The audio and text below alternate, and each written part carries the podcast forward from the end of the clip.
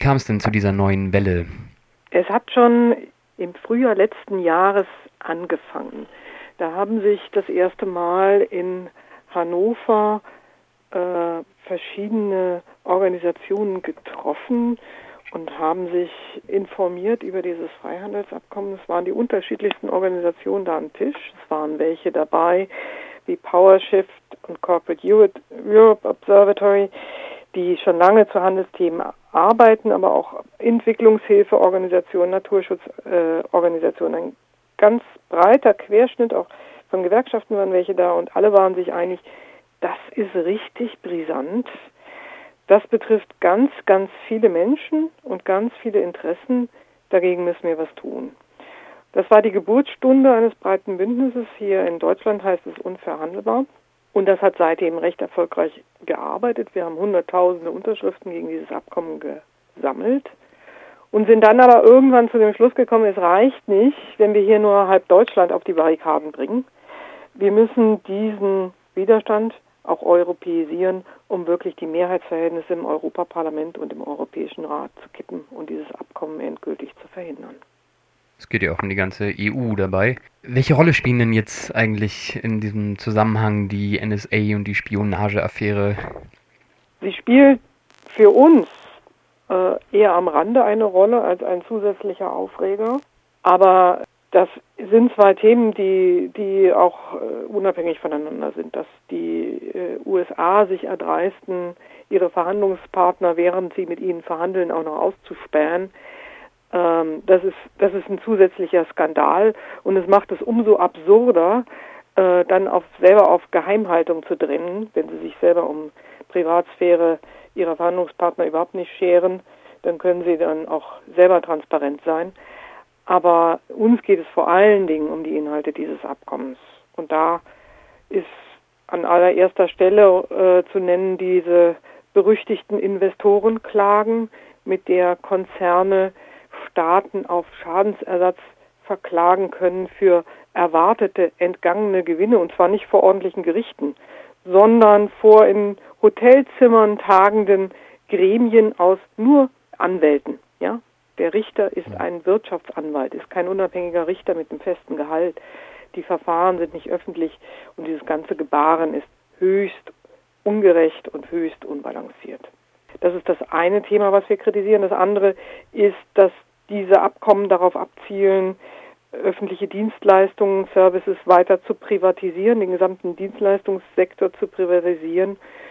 Und das dritte ist das Thema Agrar. Also das geht darum, in agrarindustriell äh, hergestellte Produkte hier auf den europäischen Markt zu schwemmen, bäuerliche Landwirtschaft komplett platt zu machen, Gentechnik, Chlorhuhn, all das, was wir auf europäischen Tellern eigentlich nicht sehen wollen, hierher zu bringen. Als viertes großes Thema haben wir das Thema Chemikalien. Auch da gibt es natürlich einen Bezug äh, zum Agrar beim Thema Pestiziden, aber es geht generell um Chemikalien. Wir haben in Europa ein relativ strenges Chemikalienrecht. Zum Beispiel gibt es ungefähr 1300 Substanzen, die dürfen nicht in Kosmetika verwendet werden in Europa. In den USA sind es nur elf. Und da sieht man schon mal den Abstand. Hier in Europa ist einfach ein vorsorgender Gesundheitsschutz die Norm. In den USA wartet man, bis ein Schaden eingetragen treten ist und dann gibt es fantastische Schadensersatzsummen für einzelne Kläger. Aber da, davon kann sich dann jemand, der tot ist, auch nichts mehr kaufen. Ähm, und, und dieses, dieses System wollen wir hier natürlich auch nicht. Schließlich gibt es noch das Thema Regulierung der Finanzmärkte. Da ist ausnahmsweise mal die USA sehr viel fortschrittlicher als wir. Sie haben schärfere Regeln als Lehren aus der Finanzkrise und Bankenkrise gezogen. Äh, da gibt es ein Trennbankensystem zum Beispiel mit dem Dodd-Frank Act. Und das äh, wird von europäischer Seite bedroht. Ja, die Tageszeitung, eher wirtschaftsliberale, würde ich behaupten, die Welt schreibt, ähm, der Widerstand ist inzwischen so stark, dass das Abkommen wohl scheitern wird und als Kollateralschaden andere geplante Handelsabkommen gleich mit. Die Anti-Globalisierungsbewegung erlebt eine Renaissance, die sie selbst nicht für möglich gehalten hat. Teilen Sie diese Einschätzung?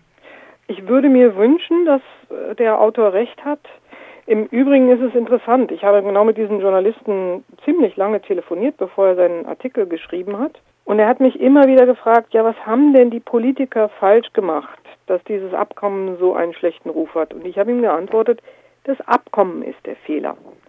Der Wunsch, so etwas abzuschließen, was einfach nicht den Interessen der Bürgerinnen und Bürger entspricht, sondern nur eine kleine Minderheit begünstigt, das ist der Fehler. Und das kann man nicht mit PR oder man kann versuchen, es mit PR schön zu reden, aber dann riskiert man, dass es Leute gibt, die das aufdecken und diesen Plan für alle verstehbar machen. Ja, die Petition kann ab dem 14. September unterschrieben werden. Und es bräuchte dann eine Million Unterschriften. Es braucht eine Million Unterschriften in ganz Europa. Es müssen in mehr als sieben Mitgliedsländern bestimmte Quoren erfüllt sein. Und zwar liegt das daran, wie viele Mitglieder im Europaparlament ein, hat, ein Land hat. Also die Zahl der Mitglieder im Europaparlament mal 750, das ist das länderspezifische Quorum. Bei uns sind es etwas mehr als 70.000. In anderen europäischen Ländern ist es weniger und das muss also diese Einzelschwellen müssen in mehr als sieben Ländern überwunden werden. Das ist eine große Anstrengung, die wir da vor, sich, äh, vor uns haben. Also eine Million Unterschriften zu sammeln ist wahrlich kein Pappenstiel, zumal es da auch in einzelnen europäischen Ländern wirklich unsinnige Anforderungen gibt. Es gibt europäische Länder, die verlangen von den Bürgerinnen und Bürgern, dass sie ihre Sozialversicherungsnummer angeben, nur um eine europäische Bürgerinitiative zu unterschreiben, was also wirklich ein Bürokratismus und eine Gängelung ist. Das ist furchtbar und in jedem europäischen Land ist es anders. Wir werden also ordentlich arbeiten und trommeln müssen. Ich hätte jetzt noch eine Frage zu dem Text aus der Initiative. Darin steht, Sie unterstützen eine alternative Handels- und Investitionspolitik in der EU. Was ist denn damit genau gemeint?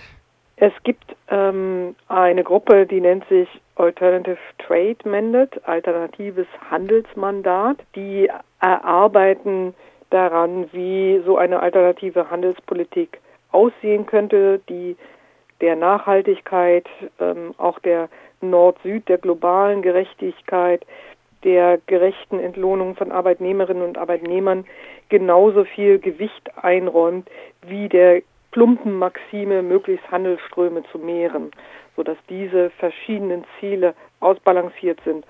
Und wir haben nichts dagegen, wenn äh, fleißig Handel getrieben wird und äh, damit auch gute Gewinne gemacht werden. Nur darf das nicht das einzige Ziel sein oder nicht auf Kosten der Mehrheit der Bürgerinnen und Bürger nur erreicht werden können.